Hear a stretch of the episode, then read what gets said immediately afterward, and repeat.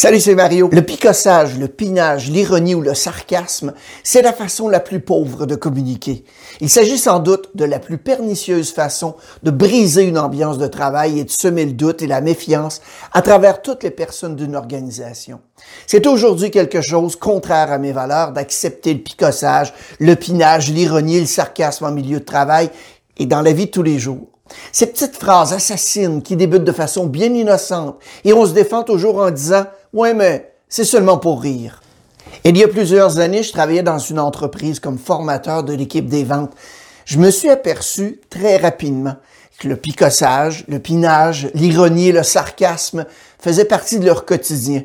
Et à l'époque, je pensais que cette façon de communiquer ne causait aucun tort. Et pourtant, au fond de moi, je sentais bien que quelque chose n'allait pas. Mais bon, qui étais-je pour imposer mes états d'âme? Sauf qu'au fil du temps, malgré les bonnes intentions de tous les membres d'équipe de direction, la confiance ne s'installait pas à travers eux. Lorsque nous étions ensemble, tout semblait beau et le pinage, juste pour rire, allait bon train. J'avais aussi la chance de les rencontrer de façon individuelle et tous, à différents degrés, avaient les mêmes comportements. La tension monta tranquillement, surtout entre deux personnes, qu'on appellera A et B. Tranquillement, la méfiance, la confusion, la vengeance se sont installés entre eux jusqu'à ce qu'un événement explose dans le commerce. Monsieur A, qui avait quelqu'un dans sa vie, a commencé à avoir une aventure avec une personne de l'entreprise. Et bien innocemment, les deux croyaient que personne ne savait. Et comme tout ceci en entreprise, les allusions sarcastiques que Monsieur B fit au fil des mois n'a fait que briser le peu de relations qui existait entre les deux. Évidemment, des camps se sont créés, étant donné que les deux travaillaient dans des départements différents. évidemment, tout le monde a commencé à se lancer la balle et les ventes ont connu un déclin car on continuait toujours à se picosser. La tension à travers les membres d'équipe a monté un point tel que le propriétaire de l'entreprise a dû remercier M. A et la personne avec qui il avait eu une aventure. Une culture d'entreprise qui autorise la façon la plus pauvre de communiquer ne peut pas penser de devenir riche. Et pour en avoir entendu et enduré des tonnes pendant des années, je sais que cette façon de communiquer raconte bien des sous-entendus, des messages et des vérités. Elle provoque peut-être un rire à court terme, mais à moyen et long terme, elle ne crée que confusion, méfiance et vengeance. Et vous savez, à bien y penser, j'ai jamais connu deux personnes avoir totalement confiance l'une envers l'autre à force de picossage, de pinage, d'ironie ou de sarcasme. Jamais. Bien qu'elle soit souvent faite avec humour, cette façon de communiquer repose souvent sur le fait de déprécier le comportement d'une autre personne. Alors pourquoi est-ce que les gens adoptent le sarcasme en premier lieu? Le sarcasme se produit de façon consciente ou inconsciente pour trois raisons. Un malaise social. Quand les gens ne sont pas doués pour comprendre ce qui les entoure ou ne savent pas comment entretenir une conversation, ils emploient souvent le sarcasme ou bien l'ironie en espérant que ça fera rire ou que ça sera considéré comme un geste d'affection. Deuxièmement, l'insécurité. Pour certains, utiliser le sarcasme ou le pinage, c'est un moyen d'éviter la confrontation parce qu'ils ont peur de demander ce qu'ils veulent ou bien d'affirmer ce qu'ils pensent. Et troisièmement, la colère latente. Le sarcasme, le picossage peuvent être aussi passif-agressifs ou être un moyen d'affirmer la domination. Un ami me racontait récemment avoir dû mentionner à un membre de sa famille de cesser de le picosser. Parce que tout achat, comportement ou attitude fait par mon ami se transformait automatiquement en sarcasme. Après un certain temps, mon ami a mentionné à la personne de sa famille de cesser ce type de commentaires. Cela a cassé la relation et encore aujourd'hui, c'est très froid entre eux. Sauf que mon ami, lui, s'en porte beaucoup mieux et le pinage a cessé. Qu'importe la raison, cette façon de s'exprimer n'est pas seulement blessante, c'est aussi le mode de communication le moins authentique.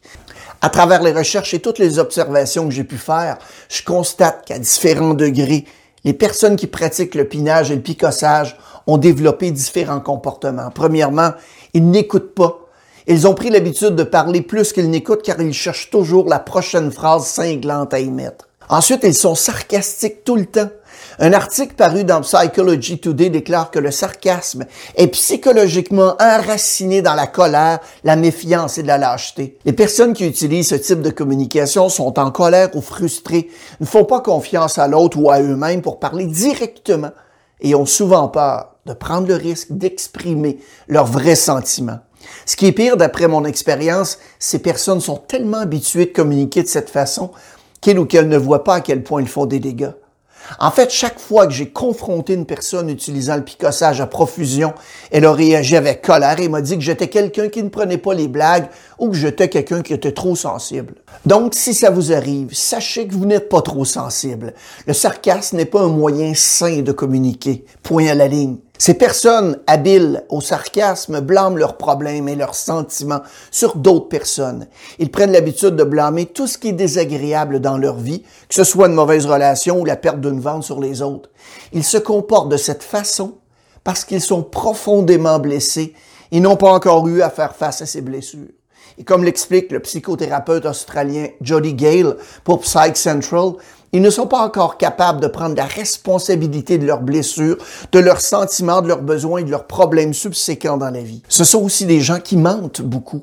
Les gens qui ont pris l'habitude de mentir sont probablement confrontés à une profonde insécurité, bien qu'il soit incompréhensible de vouloir sympathiser avec quelqu'un qui souffre de l'insécurité à un niveau aussi destructeur. Ça signifie aussi qu'on ne peut évidemment pas leur faire confiance. Et si vous pensez que les menteurs de votre vie ne mentent qu'aux autres et pas à vous, détrompez-vous. C'est des gens aussi qui aiment se vanter. Vous connaissez le personnage de Martin Marthe qui se vante tout le temps? On sait tous qu'il y a quelque chose qui cloche. Il existe une différence entre célébrer votre succès et vous vanter. Être fier de soi-même est une bonne chose et être compétitif peut être aussi une bonne chose. Mais avoir besoin d'être mieux et plus que tout le monde et trouver la validation en surpassant vos collègues, vos amis et votre famille est un état d'esprit toxique à coup sûr. Ce besoin de se vanter vient d'une insécurité profonde et ce n'est pas un comportement sain à exposer ou à être exposé. Ce sont aussi des personnes qui aiment parler des gens derrière leur dos pour alimenter leur sarcasme et leur pinage. Ces personnes sont friandes de juteux potins.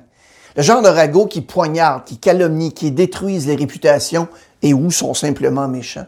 Si vous avez un ami ou un partenaire qui parle comme ça de vos amis communs dans leur dos, sachez de toute évidence qu'ils bavardent assurément de vous quand vous n'êtes pas là aussi. Alors, Quoi faire pour vous élever au-dessus de cette façon de communiquer? Bien, premièrement, cessez vous-même de piner, picosser. Les gens sont influencés par vos actions et non par vos intentions. Vous ne pouvez tout simplement pas exiger aux autres de cesser le sarcasme si vous-même ne le faites pas? C'est la loi de la réciprocité. Ignorez ensuite ce type de commentaires. Ça veut dire de ne pas rire si vous les entendez car on croira que vous validez le tout. Si on s'entête à picosser, quittez simplement les lieux et évitez ces personnes. Troisièmement, établissez des limites. Si les deux premières stratégies ne fonctionnent pas, dites clairement ce que vous voulez, ce que vous ne voulez plus en termes de sarcasme, de picossage et de pinage. Et si on vous dit t'es trop sensible ou t'as pas un bon sens de l'humour, ne répondez rien.